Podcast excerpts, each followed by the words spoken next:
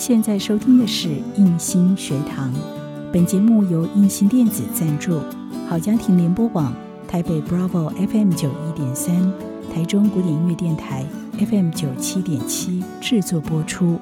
如果您喜欢我们的节目，别忘了按下订阅，避免错过之后精彩的节目。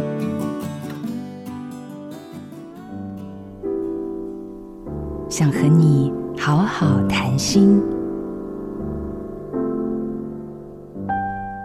这两年常在脸书上看见朋友贴文悼念某位离世的友人，这些人多半都是中年人，热衷的投入工作，对生活充满热情。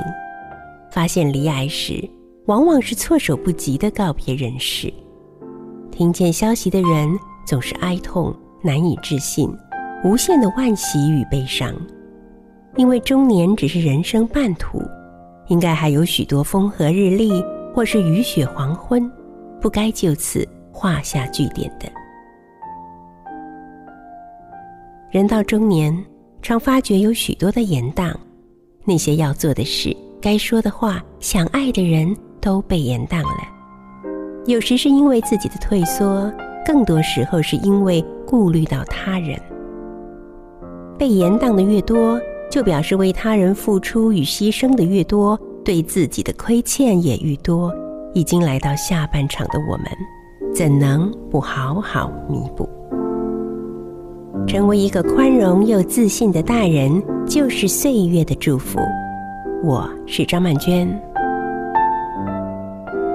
做自己的主人，找回你的心。